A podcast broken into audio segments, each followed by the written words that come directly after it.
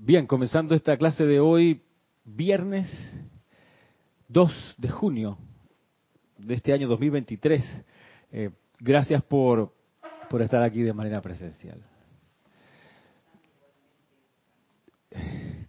Gracias, tienen a su alcance el, el micrófono, recuerden. Y gracias a los que han reportado sintonía hasta este momento acá a la transmisión. Voy a, a leer desde acá quienes han reportado sintonía. De nuevo, gracias por hacerlo. Me parece que la primera persona que reportó sintonía de allá de Italia, Florencia, eh, María Vázquez, correcto, María Vázquez, fiel a la causa, en todas las clases yo creo. Nora Castro desde Los Teques, ya me enteré que en Los Teques hay, hay un metro, yo no sabía. Creo que en Maracay, puede ser, Caracas, Maracay, Los Teques, ¿no? Maracay no, en Caracas sí. Oye, en Puerto Rico también, no sabía que había metro en Puerto Rico, imagínate que es una isla, y en República Dominicana también. En Valencia, en Valencia, Venezuela. Eh, saluda también por acá eh, Adriana Rubio desde Bogotá, y en Bogotá que llevan como, no sé, una generación entera pensando cómo hacer un metro y, y creo que ya alguna vez se entregó todo el presupuesto y se desvaneció y están como de nuevo en el intento. María María Mateo desde República Dominicana, ¿qué tal? María Mateo, Juan Isabel desde mm, Newark, New Jersey, Juan Isabel, Guerrero. Maite Mendoza nos saluda, Naila desde Costa Rica, Karen Portobanco desde aquí en Nicaragua, Estelí, María Mercedes Molares desde Barcelona, saludos por allá, Miguel Ángel Álvarez desde La Luz en Argentina, Hermelindo Huerta desde Bogotá, Lilian González desde Salta, Patricia Campo desde Santiago. Santiago eh, tiene el, segundo, es que leí un artículo sobre el metro, segundo metro más extenso de líneas. El más extenso de todos es el de México. Tiene como 200 kilómetros de metro.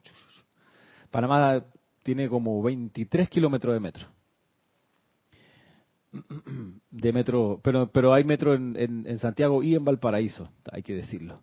Por acá también nos saluda Roberto León desde Santiago, en, Chile, Valentina de la Vega en Galicia, Caridad desde Miami, César Dávalos desde Aguascalientes, Diana Liz desde Bogotá, María José Manzanares desde Madrid, Flor desde Puerto Rico, aquí está Emilio también, desde Panamá, bueno, en Panamá. Janet Conde desde Valparaíso, Maricruz Alonso desde Madrid, María Constanza, saludos desde Cali.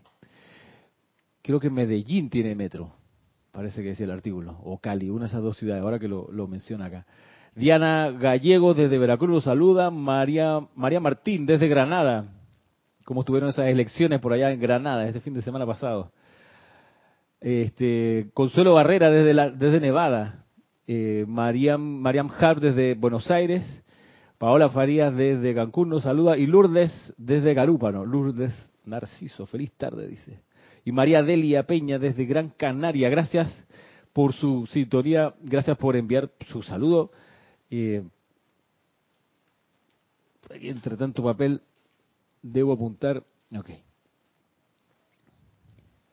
Cuando, cuando amanece el místico mes de junio, Lo que no se avisa que haya se, sea un místico mes, pero en realidad por, por la contundencia de lo que pasa en junio uno dirá, wow, este es un mes muy especial. ¿Qué es lo que pasa en junio? Pues que se reúne el Tribunal Kármico en el retiro del Royal Teton. Se reúne este junio como se ha reunido en esta mitad de año por centurias, o sea, tiempos inmemoriales. Entonces, la digamos el acento de la jerarquía espiritual a través del Tribunal Kármico en este mes no debiera pasar desapercibida para nosotros. Sobre todo porque ahí comenzó todo, en el templo de la precipitación. Fue el primer templo en abrirse en la historia de la Tierra. Y a través de ese templo sabemos que descendieron las primeras razas raíces. Las primeras, eh, no todas, valga decir. Hay una, si no me equivoco, la, la tercera o la cuarta, no, no me acuerdo bien, pero una de ellas descendió desde los planos internos hacia el mundo de la forma a través del templo de la paz en Suba. Por eso es un templo también demasiado importante. Pero en el Royal Teton sí entraron por lo menos las dos primeras razas raíces y el primero en la fila, ¿quién era? El arcángel Miguel, que descendió con los que llamaban los santos inocentes, porque llegaron en realidad por primera vez a un salón de clase, este, la Tierra. Entonces, es, es tremendamente importante este retiro y ¿por qué lo digo? Bueno, porque el día 18 de junio de este mes tenemos el servicio de transmisión de la llama del templo de la precipitación. Miren lo, el, el, arquetipo de esto, veamos la estructura de esto. O sea, uno viene a la escuela y pasa por el templo de la precipitación, por la radiación de la precipitación, antes de entrar al plano de la forma. Y eso me parece que nos habla no de una cosa casual, sino de un diseño previo. En esta escuela hay que aprender a precipitar.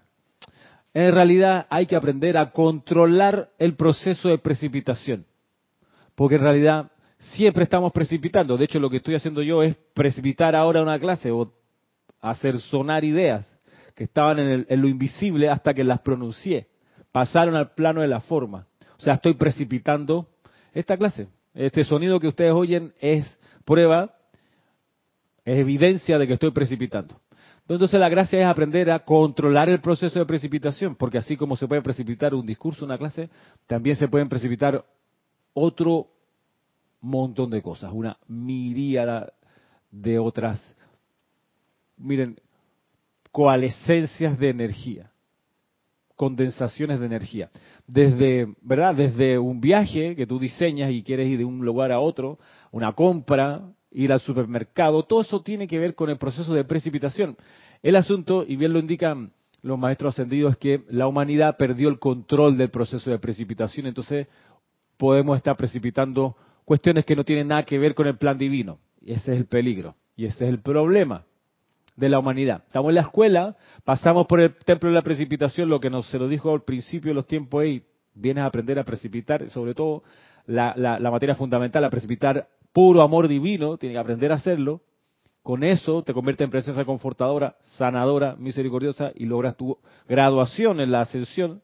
Entonces, en ese aprendizaje es que nos hemos como que detenido y hemos cometido errores y hemos ensuciado el salón y hemos precipitado cuestiones que no eran necesarias y que de tan poco necesarios también se convirtieron en un obstáculo para nuestra evolución, para nuestro prójimo, para el reino elemental y el plan divino en general. Entonces, de ahí donde viene lo, lo, trascendental también de la dispensación de la llama violeta transmutadora, para poder corregir todo eso y liberar toda esa energía precipitada de manera discordante y descontrolada.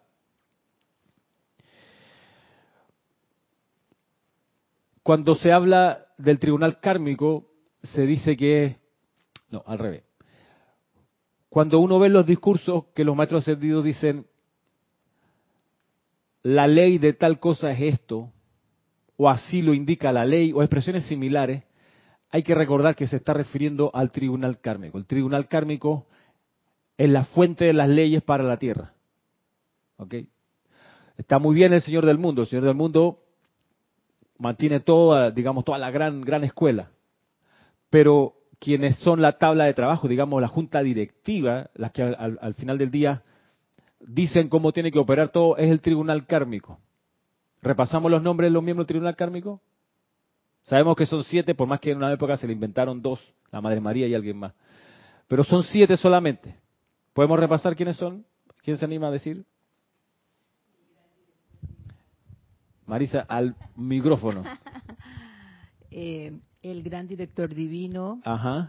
Eh, la amada Lady Nada, eh, la amada Lady Kuan Yin, Tres, ok. la amada señora Porcia. Hasta ahí, gracias. Emilio, al menos uno más. El amado de los invistas. El amado, el amado de los invistas. Manuel, ¿quién va faltando? La maestra, eh, la diosa Palas Atenea. Palas Atenea y la diosa de la libertad. la diosa de la libertad. Muy bien. Los siete miembros del gran tribunal kármico. Cuando el tribunal kármico habla, lo hace a través de las dispensaciones. Si uno quisiera tirar del hilo y ver qué es lo que están pensando y dictando los miembros del tribunal kármico, lo hacen a través de dispensaciones. Así habla el tribunal kármico. Claro, hay discursos de la diosa de la libertad, sí, de Kuan Yin, de Lady de todos los miembros. pero si quisiéramos tratar de entender cómo ellos en conjunto de, decretan la ley es a través de sus dispensaciones o las, dispensaciones que otorgaron. Bueno, hay un grupo de dispensaciones que se conocieron a través del Puente de la Libertad. En esos nueve años del Puente de la Libertad se describieron qué cosas dispensaba el Tribunal Kármico, qué cosas autorizaba que podían pasar. Vamos a hacer un paréntesis. Parece que hay una pregunta acá. Eh, nos saluda, a ver. Eh. Ah, dice Janet Conde que Medellín tiene, metro. Janet, que está en Valparaíso, debe ser de Medellín. Muy bien, gracias. A ver, por acá hay otras preguntas, parece. María Mateo dice, deseo saber cuáles son los seres de luz que custodian las religiones. Ok, los seres de luz que custodian las religiones, como hemos hablado en otras clases, son grandes querubines que custodian la esencia de la religión. Y de ahí, de esos querubines, eh, se alimentan quienes fueron los líderes de las religiones. Los querubines se han ofrecido y se, conocen, se conoce el ángel Mica, que es el que sostiene la conciencia de la dispensación de la religión judía, el ángel Mica, en su estado puro, eh, y la querubina Lovely de la dispensación del séptimo rayo. Del sexto rayo no se develó quién, quién fue, quién es el querubín que sostiene la conciencia de la cristiandad. Y ha de haber, por supuesto, un querubín que sostiene la conciencia elevada de la dispensación de Gautama. Eh, y así tiene que haber alguien que sostenga lo de Confucio, eh, de Zoroastro, en fin, del hinduismo. Probablemente el hinduismo tiene, tiene alguna vinculación con la quinta raza raíz, porque recordemos que la quinta raza raíz del, del señor Vaivashuata ah, eh, eh, es la raza aria, la raza aria de la India. Eh, y ellos, de hecho, su libro sagrado el libro del Manú. Pero bueno, hasta ahí lo que yo puedo comentar al respecto. dice por acá, María Vázquez, el tribunal kármico se encuentra en el templo de la precipitación. Claro, ahí tiene su, su, digamos, sus despachos, su, su, el lugar donde se juntan. Su sala de juntas la tiene. Su sala de junta, claro, ahí está. Cada uno seguro que tiene por su parte también su, su, sitio, digamos, la maestra ascendida Lady, Nada, no es, no es de extrañar que tenga un templo, un espacio en el templo de los dioses Merú, en fin. Pero en el tribunal kármico es que tienen su, su sala de reuniones, donde sesionan juntos, cuando están juntos.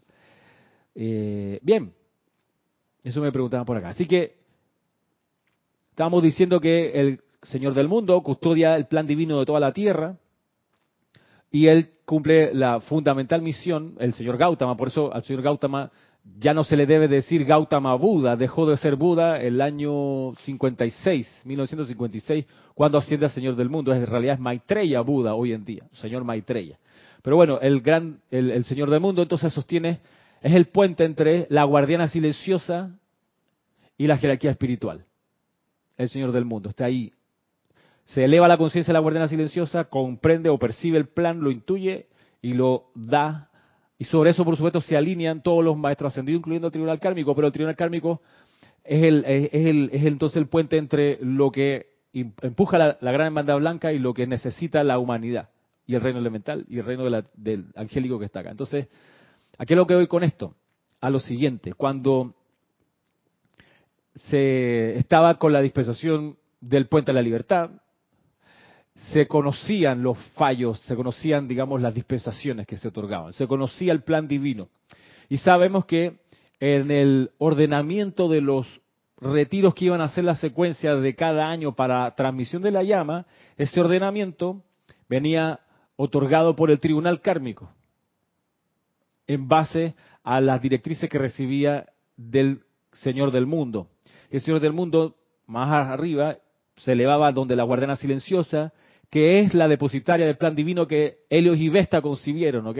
Helios y Vesta conciben un gran plan divino, lo guarda la guardiana silenciosa, la señora Inmaculata, y a esa conciencia es la que se eleva el Señor del Mundo, con ella comulga, y de ella trae el plan que el tribunal kármico va y ordena y dice, ok, tal, tal, tal, tal. Entonces cada mes, sabemos, tenía un retiro distinto para ser usado, utilizado en la transmisión de la llama. Y en ese momento, en ese entonces, en esos nueve años, podemos, podemos, podemos reconocer la figura esta de que el gurú hablaba. Ese superior, el maestro ascendido, se pronunciaba. Y cuando se pronunciaba, y para eso tenemos las 13.000 páginas de, su pronunciamiento, de su discurso, de su instrucción, cuando eso pasaba, los estudiantes escuchaban, aprendían, aplicaban la ley, pero estaba el maestro hablando. Me refiero al maestro en el amplio sentido. Maestro Sidio Moria, San Germain, Mahacho Han, todos hablaron, los arcángeles hablaron. eran el maestro al unísono dando, dando, dando alimento espiritual, instrucción, instrucción, instrucción, elevando con su conciencia a los estudiantes de ese entonces. A los Elohim, los directores de los elementos. Eh, lo mismo Helio y Vesta aprovecharon el momento y hablaron. Eran todos el gurú hablando. 1961 desencarna Geraldine Inocente, dejan de hablar. Cuando daban los discursos, en varios lugares uno encuentra esto que ellos dicen de que llega un momento en el sendero en que el gurú debe hacer silencio y ver cómo el estudiante pone en práctica lo que aprendió. O sea, tiene que pasar, tiene que ocurrir. Y pasó, em, empezó a pasar desde ese momento, exactamente. El gurú la gran hermandad blanca ha hecho silencio. Vamos a ver cómo la humanidad aplica lo que le dijimos, le recomendamos, le sugerimos que había que hacer. Se me ocurre un símil que yo viví. Yo, yo estudié un buen par de años para guitarrista. Y claro, el, digamos en el año lectivo, yo iba a las clases una vez a la semana, de una semana a otra me preparaba un par de piezas, las practicaba, las las aprendía. A la semana siguiente entonces aparecía la maestra, mi profesora Jimena, y le daba, le mostraba qué es lo que había tocado, lo que había aprendido, lo que había estado practicando la semana y me decía correcciones. Aquí una nota falsa, estás apoyando mal, estás digitando incorrecto, aquí viene un, qué sé yo, mil, detalles de la ejecución. Yo me iba con las recomendaciones, a veces con una tarea adicional, la semana siguiente lo mismo, le mostraba lo que había estudiado y ella me devolvía recomendaciones. Eso es el año lectivo, pero cuando yo tocaba afuera, algún evento, yo no tenía a la profesora diciéndome, sube la mano ahí, que la nota falsa, que es más lento, que más no podía tener, porque ya es el momento donde el gurú, la maestra, tenía que hacer silencio, porque no sé si ustedes han visto, yo nunca he visto a alguien que en el escenario dando a un público algo esté escuchando lo que le dice el, profesor de, canto o de teatro. No, no, ya, ya no es el momento. Vamos a ver qué hace el chiquillo. Entonces, porque es que, es que esto tiene que pasar, que el, maestro, el instructor, tiene que en algún momento desaparecer de escena. Y es el momento cuando el estudiante más crece. No cuando está recibiendo instrucción, instrucción, no, sino cuando deja de recibir instrucción y empieza a aplicarla y a probarla por cuenta propia. Es ahí donde uno crece realmente y ahí donde uno se equivoca y aprende de los chascos y dice, ok, lo que me dijo la vez pasada ya no lo apliqué, mira que era importante, lo voy a empezar a aplicar. Ahí tú avanzas, ahí hay crecimiento espiritual. Y por eso eh, cuando al año 2017 se nos ocurrió acá en el grupo empezar a hacer un servicio de transmisión de la llama al mes en vez de los cuatro regulares. En ese momento, 2017, cuatro años de la partida de Jorge, o cinco años de la partida de Jorge, nuestro instructor, que esos cuatro años como no escuchamos más de, su voz, a, no ser que nos metiéramos a las clases, pero ya no es lo mismo, no es la enseñanza viva.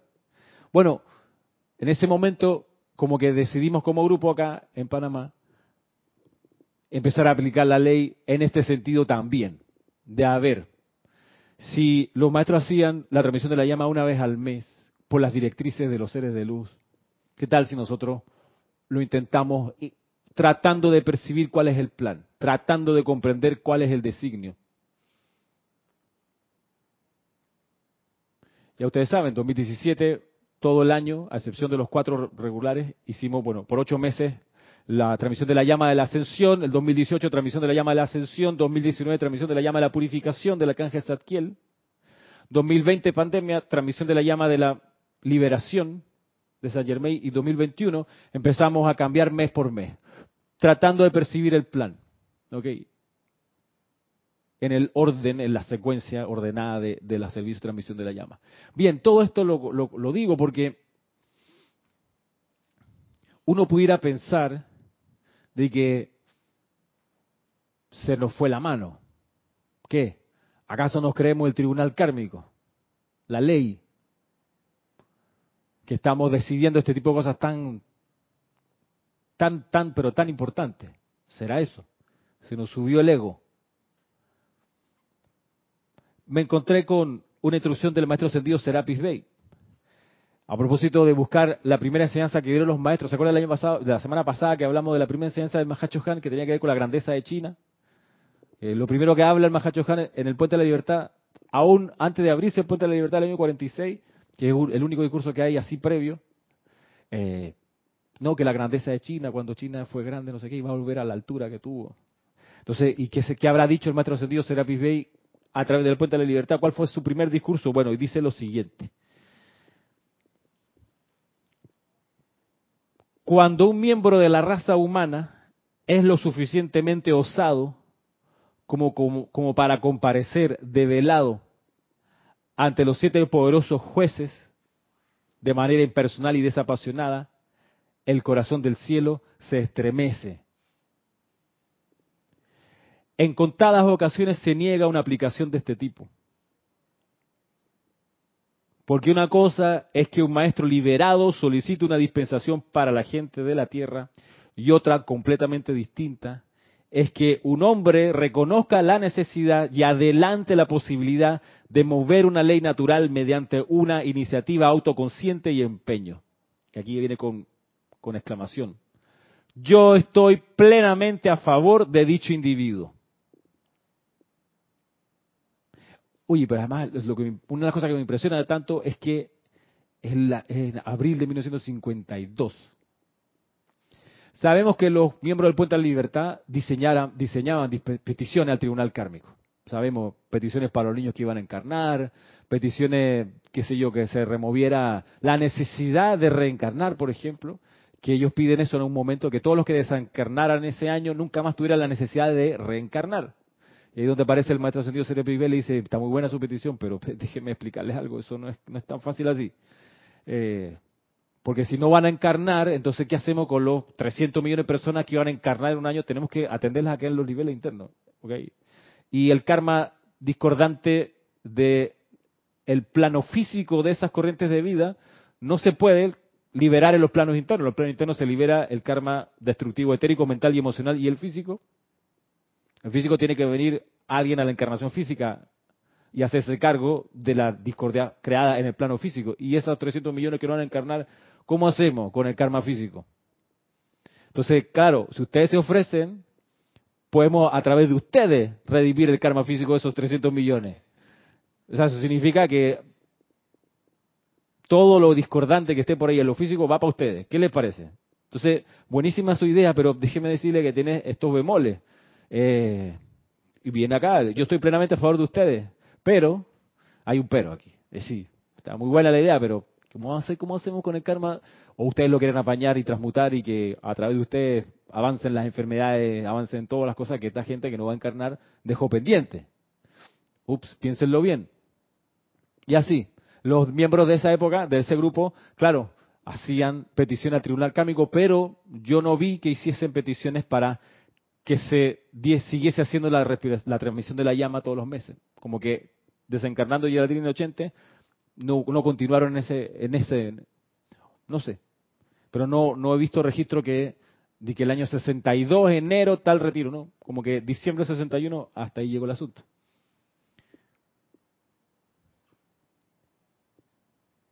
Antes de, de ver lo que está subyacente a este párrafo, quiero ver, me parece que por acá alguien más.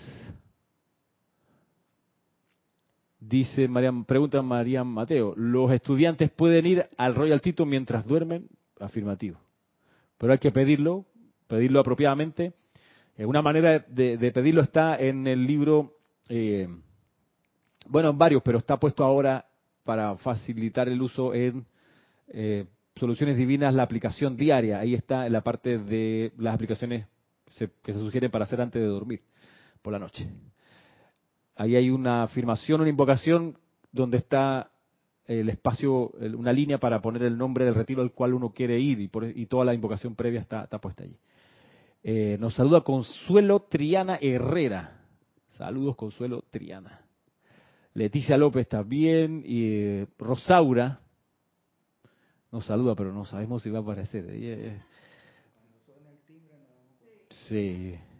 Dante Fernández desde Guadalajara. Dante Fernández. Consuelo. Ajá. Ok, gracias. Consuelo Triana. Manda dos mensajes por acá. Bien.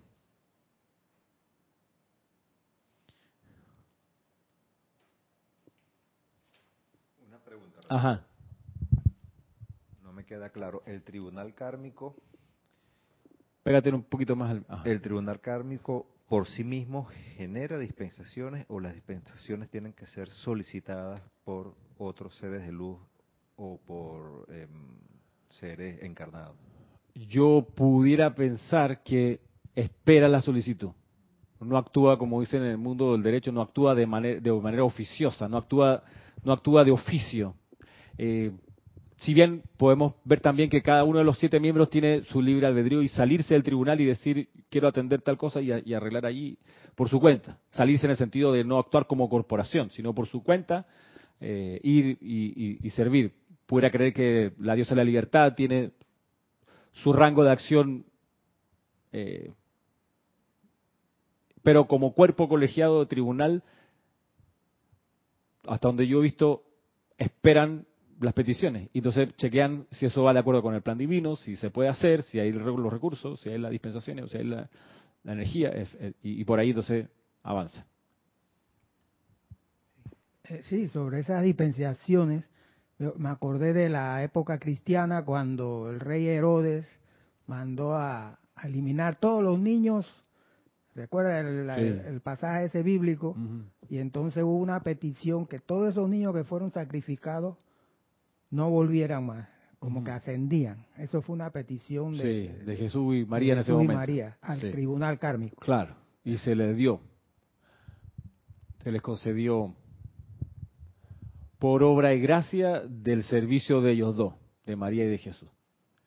Se hicieron tanto mérito que es como, es como la otra parte de ese otro maestro es muy especial, amado Jesucristo ascendido, que él, a él no le niegan nada, aparentemente. Por ahí en una parte dice tal lo que él pide. No, se consigue el presupuesto, no se preocupe. O sea, usted hizo, es que, fue demasiado importante lo que hizo el amado Jesucristo ascendido. O sea, la, línea es muy eh, fácil de leer y uno dirá, ah, bueno, ok, pero la línea esa que dice que con el servicio que hizo él, de la crucifixión, resurrección y ascensión, se cambiaron las corrientes espirituales de la tierra. En vez de ser descendentes hasta, este, hasta ese momento, empezaron de ahí a ascender otra vez. Bueno, eso son dos líneas de texto que tú dices, oh, ok, no, pero es que eso es fundamental.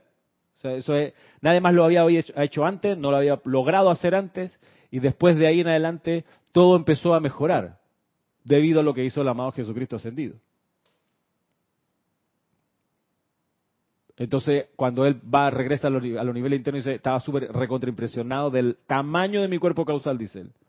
O sea, yo sabía más o menos las dimensiones, pero cuando regresé, pues esta era una cosa gigantesca. Entonces, claro, por el servicio. Y de ahí que, pues lo que él pide, por supuesto, es como, o sea, no tiene, no tiene limitaciones debido al servicio y de amor que, que dejó. Dice Rosaura, no estaré. ah, dice que me envió un mensaje por WhatsApp, pero, eh, hola, Kira. Mm, ya la verdad. No va a sonar el timbre. Ok, entonces vamos a ver la estructura de adentro de este, de este párrafo. Voy a leerlo otra vez y les voy a preguntar qué hay adentro, qué cualidad está ahí como en la pared de atrás. Dice, voy de, voy de nuevo, dice, cuando un miembro de la raza humana es lo suficientemente osado como para comparecer de velado ante los siete poderosos jueces, de manera impersonal y desapasionada, el corazón del cielo se estremece. En contadas ocasiones se niega una aplicación de este tipo. Porque una cosa es que un maestro liberado solicite una dispensación para la gente de la tierra y otra, completamente distinta, es que un hombre reconozca la necesidad y adelante la posibilidad de mover una ley natural mediante una iniciativa autoconsciente y empeño. Yo estoy plenamente a favor de dicho hombre, de dicha mujer, de dicho estudiante. Que pudiéramos percibir que está eh, entrelazado con lo que está aquí. ¿Qué, qué subtexto uno pudiera encontrar?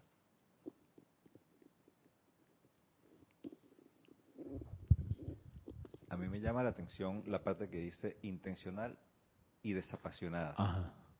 Impersonal y desapasionada. Impersonal y desapasionada. O sea, que es una cosa que uno pudiera entender como que yo voy con, con, con, la mejor intención porque yo lo quiero, porque a mí me parece que es importante y, y, logro entender que, que, por allí no va la cosa, que, que, que la conciencia tiene que estar orientada hacia un bien mayor que sobrepasa tus, tus intereses, tu pasión, todo. O sea, que hay que tener como un estado de conciencia bien particular para pararse ahí delante de estos siete seres eh, develados, sin, sin, sin máscara y eh, con autocontrol, con autodisciplina, con todos los autos que, que, mm. se mencionan y, y, y, afrontar, ¿no? Y sobre todo, hay otra, hay, hay, hay una palabra em, que es clave en todo esto, es la responsabilidad. Alguien tiene que ser responsable por ese presupuesto. Claro. Por esa energía. Porque si no se pierde, entonces, ¿para qué vas a dispensar? Claro. Y, ok, muy bien. Me parece que para complementar eso está aquello de impersonal, en el sentido que lo primero que dice, bueno, osado, lo primero es cuando un miembro de la raza es suficientemente osado para comparecer desnudo, develado, y para, para pedir una dispensación, y esa dispensación tiene estas cualidades, que tiene que ser algo impersonal, que sea, que aquello que uno pudiera pedir al tribunal kármico, sí, yo necesito un trabajo nuevo, eso no va con el tribunal kármico. No, que necesito que, qué sé yo, se me resuelva mi problema familiar, eso no es con el tribunal kármico, eso es con tu presencia yo soy, eh, con tu vuestra, con la vuestra angélica a tu alrededor. Pero el tribunal kármico se va a elevar peticiones de tamaño impersonal, sin embargo, de lo que uno puede hacerse cargo también, como bien lo dice Emilio. Y lo de desapasionado es por el lado de la seguridad, del aplomo. Tú sabes que yo, o sea, me di cuenta de esta necesidad. Y creo que esta es la solución. Y necesito esta dispensación. O sea, ese, ese, esa, esa, esa desapasión eh, te habla de que quien hace eso no es un chiquillo, no es, no es por un capricho, y no es porque está asustado de que sí, que si no lo hacemos esto se acaba. No, no, no. O sea, la dignidad espiritual, la ecuanimidad, la adultez, por decirlo así. Como que, ok, mis sentidos, con mi sentido interno y externo percibí esto, hay un problema, se puede resolver. Como, como ha de trabajarse o ha de, manejarse uno con un banco. O sea, uno va desapasionado. Encontré este inmueble, estos son los contenidos, estos son los costos, tengo esta capacidad, ¿cuánto me ofrece ustedes? Sin sin griterío, o sea, sin entrar con la murga a la oficina, así, viva Argentina, ¿no? Relax, esto es, bien, desapasionado. Ahora, dice que el cielo se estremece cuando un hombre o un estudiante de la luz hace esto, se para así desapasionado, osado, impersonal y pide una dispensación para atender una, una, una necesidad. Todo el cielo se estremece. De, ¿Ah?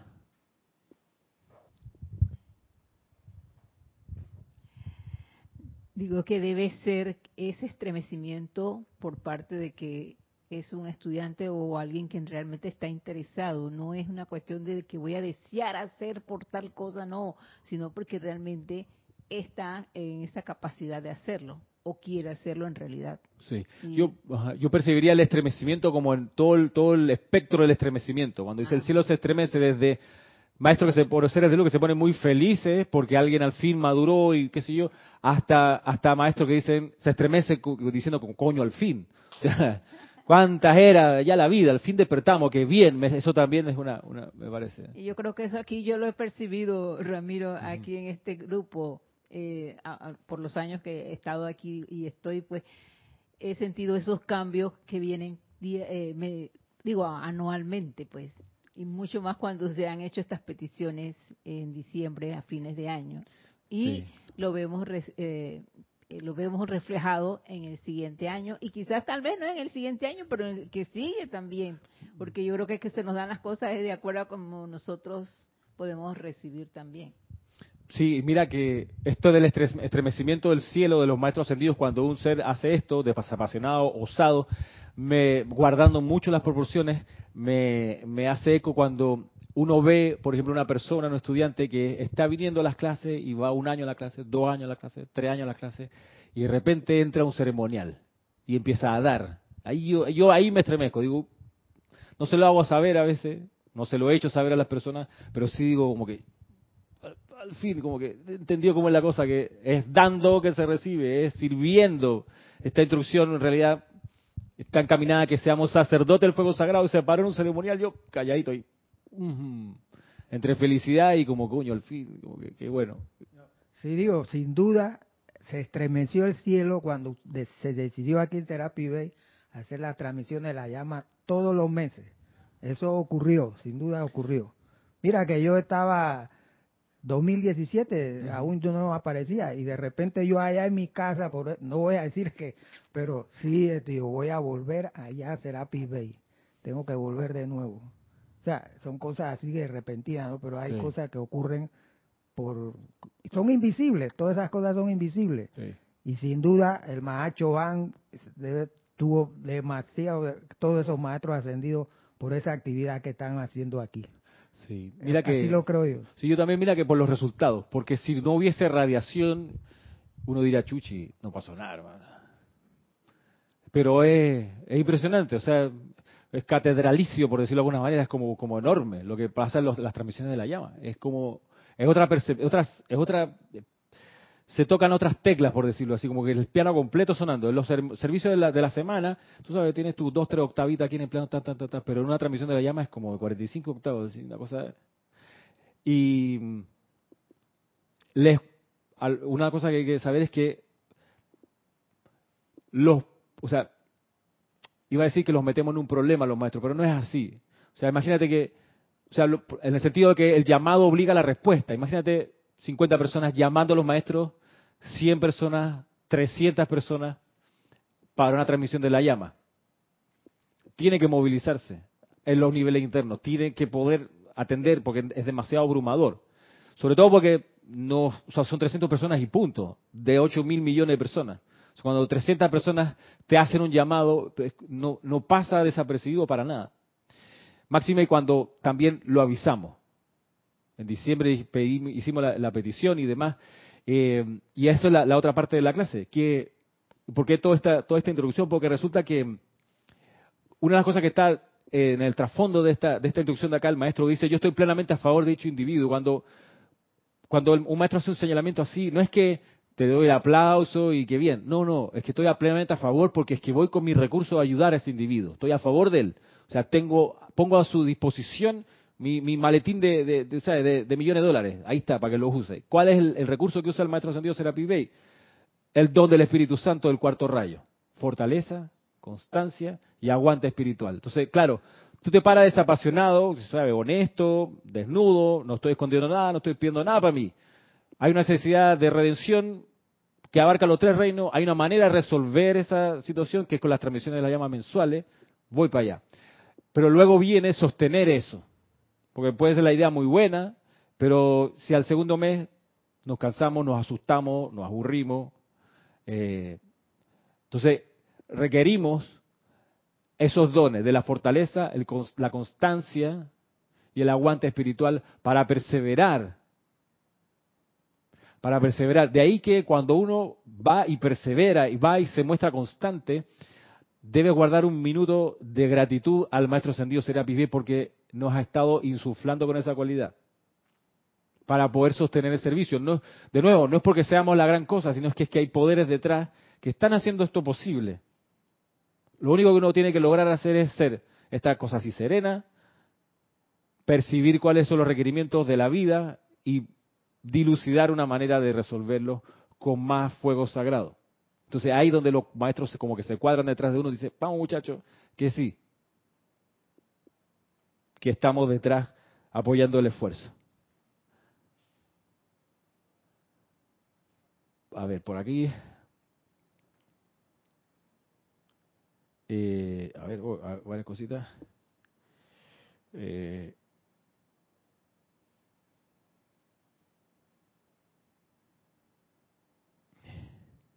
dice, dice Consuelo Triana, es, siento que es trabajar con Dios y no esperar nada a cambio, ¿correcto? Nada a cambio. Ni siquiera aparecer, ni siquiera figurar. Esto, es otra cosa que, les quería les quería comentar. Aquello de, de lo de, de, la impersonalidad es que tampoco tienes que aparecer. Es como el servicio de Kuan sin fanfarria, que no se note, que no eres tú. Eh, y eso viene acá con lo que con lo que les quiero leer ya para esta segunda parte y final de la clase. Continuando acá en el diario El Puente de la Libertad, será B, la página 1, la segunda instrucción dice, la segunda instrucción dice lo siguiente aquí. Dice, un puente es una estructura que conecta a dos formas separadas. Para que la mente, voluntad y propósito de Dios sean efectuados en el mundo de los hombres, aquellos de nosotros que somos los constructores de puentes, debemos crear y sostener un vínculo sobre el cual las directrices divinas puedan entrar a la mente consciente de hombres receptivos sin posibilidad de error y motivar sus experiencias activas de esa voluntad divina.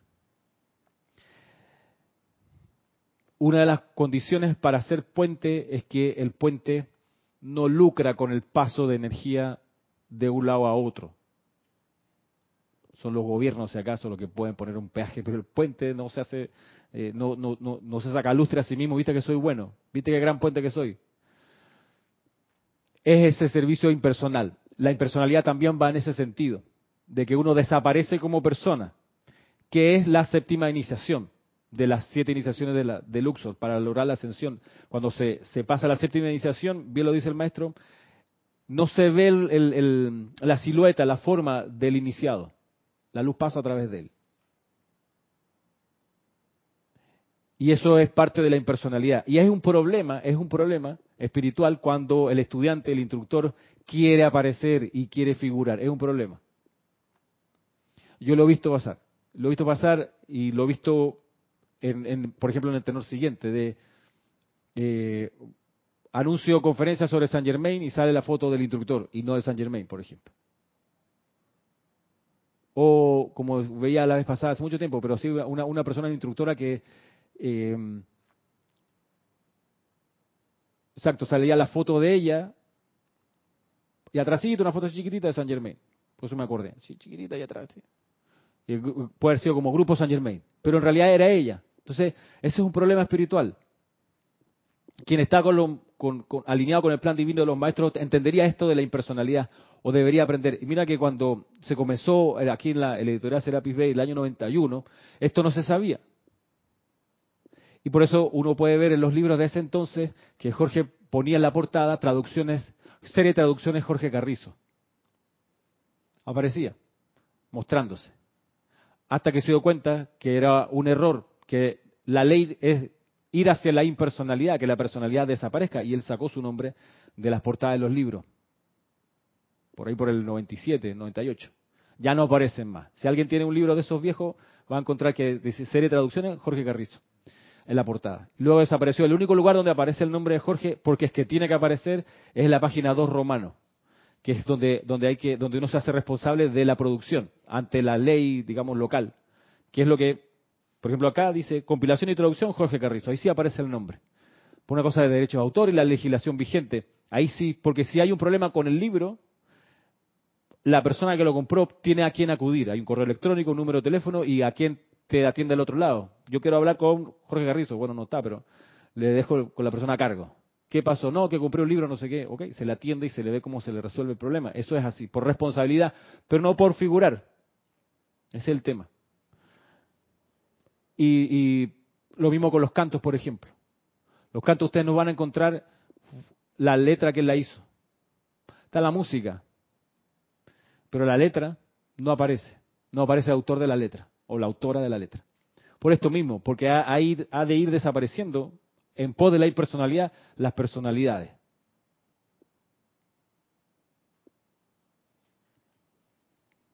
Volviendo acá, porque, porque claro, la, cuestión es, el, pensamiento forma aquí es el de puente. ¿sí?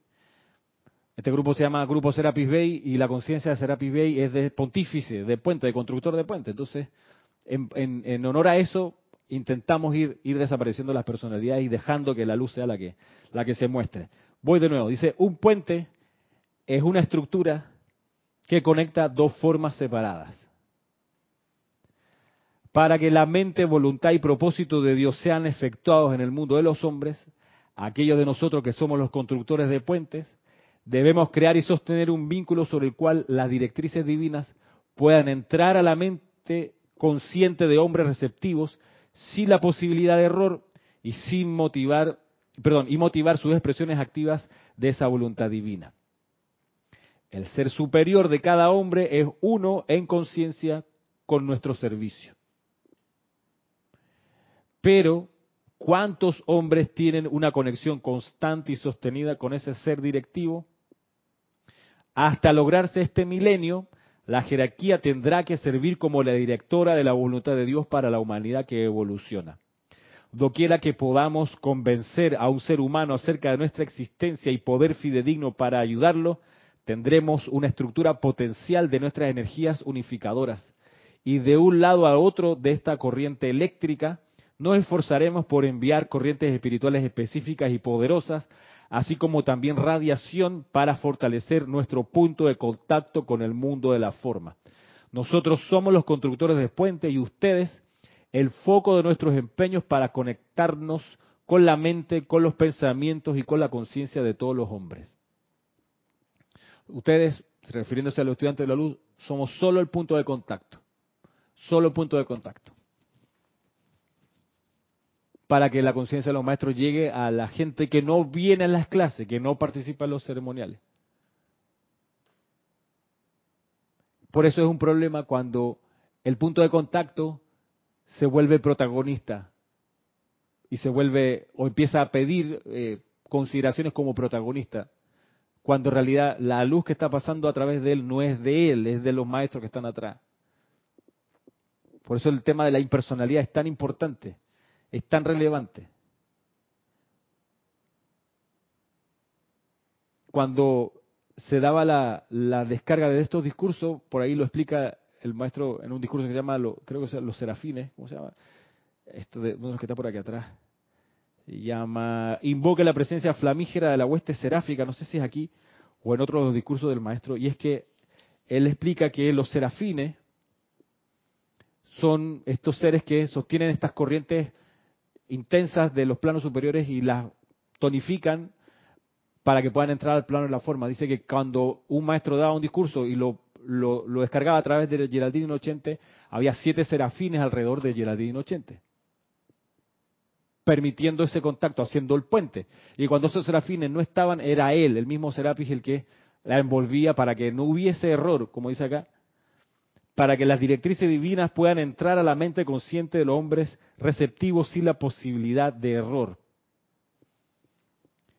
Ok, creo que ninguno de nosotros es necesario que ninguno de nosotros sea mensajero otra vez como Yeladín Ochentes. No va por ahí nuestro servicio, el servicio de ella era ese, nuestro servicio es otro. Pero sí es importante que logremos esa pureza en los cuerpos internos. Porque la idea es que nosotros podamos sí percibir las directrices de nuestro ser superior. Eh, la, gracia es que esas directrices están unidas con el pensamiento y la mente de los seres de luz. Entonces, si, logramos tener purificado nuestro cuaternario, podemos percibir esas directrices que son una con las directrices de, de, los maestros ascendidos. Y de nuevo, sin necesidad de decir, viste, a través de mí pasó esa directriz, qué buena, ¿no te parece? Es súper fácil caer en eso. Por eso lo, advierto y lo digo. Súper fácil. Eh, uno ve en las librerías eh, publicaciones que dicen de los maestros ascendidos, pero remarcado y engrandecito está el nombre del, entre comillas, canal. Tú lo puedes ver. Entonces, quien, quien, quien necesita mostrarse como el hacedor, obviamente que no está en este plan de la impersonalidad. Y sabemos que quien se comporta así de manera impersonal, buscando dar un servicio altruista, tiene el favor pleno del maestro ascendido Serapis Bey. En esta reunión de medio año del Tribunal Kármico es el momento donde las peticiones que, se que fueron otorgadas eh, se revisan y quienes la pidieron tienen que tenemos que ver cuánto de eso se cumplió. Y yo quiero leerles para que recordemos qué peticiones presentamos en diciembre del año pasado.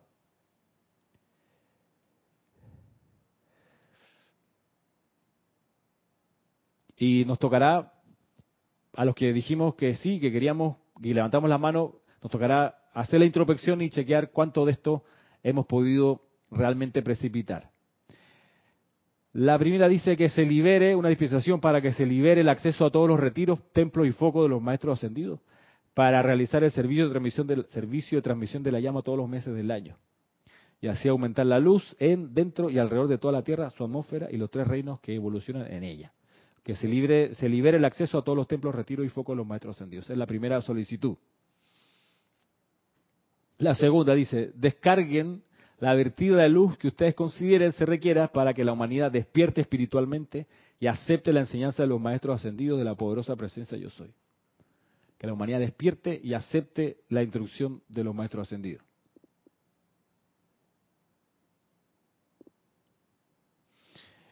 Siguiente, denle a toda persona la fortaleza, constancia y entusiasmo para hacer esto, que sean protegidos por la luz, para que a todos les llegue la instrucción de los maestros ascendidos. Y como último párrafo, nosotros aquí poníamos lo siguiente, nosotros, el grupo Serapi B de Panamá, nos ofrecemos para que esto sea así, a través de las clases que transmitimos y de los diferentes medios y actividades para la expansión de esta enseñanza.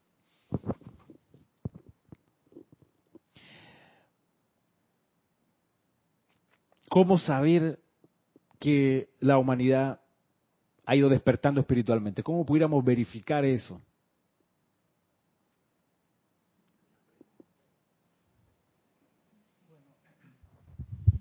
Ahora mismo yo viendo, estos días comentaba también, viendo en el teléfono, las distintas, en YouTube, por ejemplo, que es lo que veo yo, hay una cantidad ahora de escuelas, aparte de Serapi Bay, con la misma tendencia esa de la metafísica del rayo violeta, de los maestros, haciendo eh, canciones, o sea, todo ese tipo de cosas como que se ha ido expandiendo, ¿no? Con distintos nombres. No sé si ellos tendrán también las enseñanzas de los maestros que se tienen aquí en Serapi Bay, pero se ve que están como hablando más a menudo de la llama violeta, con un entendimiento muy similar al que se escucha aquí, ¿no?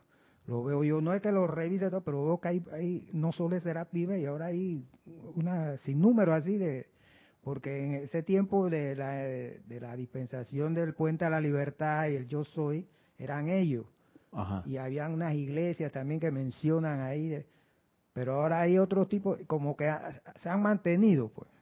Y de alguna forma u otra las personas que entran por ahí algo entenderán y se va a hablar de, la misma cosa, aunque no estén en esta escuela en la otra, pero hablan del Saint Germain, hablan de la llama violeta, hablan de la iluminación, y esa cosa como algo van a tener que eh, similar así, van a aceptar y van a estar de acuerdo en muchas de esas cosas y eso va a ir creciendo. Ya no se va a estar hablando tanto del Viejo Testamento y ese tipo de cosas ya que pasaron, ¿no? Y entonces la gente se enredaba con eso. Ahora se está hablando más de, de vibración, de energía, y ponen ahí a menudo científicos ahí hablando de ciencia así, de cosas de Ahora ese tema que yo en realidad no lo entiendo, eso de la cuántica, ¿no? Ese tipo de cosas. Pero se está viendo como que hay una enseñanza. Hay un despertar ahí. Uno puede mover en la profusión de, ok, de, de canales o de páginas o de vías a través, por ejemplo, de YouTube. Yo he encontrado una manera de que tiene sus pros y sus contras de, percibir ese posible despertar espiritual y es también en YouTube, pero viendo las estadísticas que generan las visitas a nuestro canal. Que la curva es ascendente desde hace un buen tiempo. No es empinada ascendente así como Skyrod, que como dicen, un, sea, el despegue de un cohete. No es así, eh, pero sí es, aumenta. O sea, hay varios parámetros. Uno es la cantidad de veces que las clases son vistas, la cantidad de personas que participan en la transmisión de la llama, la cantidad de suscritos a la página, son varios parámetros distintos que muestran una tendencia que no ha parado de subir, no a gran velocidad, pero se ve la curvita, tuk, tuk, tuk, tuk. por ejemplo, qué sé yo, de usualmente por mes hay arriba de 70 nuevos suscritos al canal, por ejemplo. Hay como 7000 ahorita, a ver, 7100 y tanto. Eh, antes de la pandemia eran como 5000. Eh, claro, la pandemia em, empujó mucho esta de las plataformas, eh, pero luego ha seguido aumentando. Entonces, yo lo reviso de tanto en tanto y que sé yo, el mes pasado, en vez de haber habido, qué sé yo, 75 suscritos, eran 60 suscritos o 62 suscritos nuevos. Eh, pero por ahí siempre se está moviendo en ese rango todos los meses. Entonces, pudiéramos, mire, este es un gran pudiéramos, no es una cosa así tajante y certera totalmente, pero pudiéramos aducir que algo de despertar está ocurriendo. Ajá. Es debido a las peticiones que se hizo aquí en diciembre. Pudiera ser. Se ha ido encaminando de esa forma. Claro. Porque los maestros están escuchando, como dicen, en silencio y están mandando esa energía. Claro. Pudiéramos, pudiéramos, es plausible, como dicen en derecho, es plausible. Eh, pero igual así, seguir mirando y viendo qué signos aparecen para ver si se han logrado conseguir que estas dispensaciones eh, se hayan podido ejecutar. Que se abran todos los retiros que estamos pidiendo, los focos y los templos de los maestros ascendidos, eh, y que la humanidad se despierte. La cosa adicional, como decíamos aquí, que también a esa gente, la que, va, la que vamos despertando, tengamos la protección, la fortaleza y la constancia para hacer esto. Así que con eso, con eso ya hasta aquí, parece que hay un mensaje más. Eh,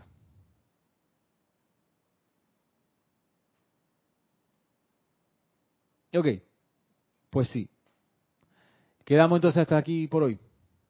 Pensando en este gran mes de junio de introspección, de revisión, de búsqueda de una consagración quizás más eficiente y de purificación interna para que esas directrices bajen a través de uno y sea entonces uno un foco impersonal del amor de los maestros ascendidos. Y precipitar ese amor.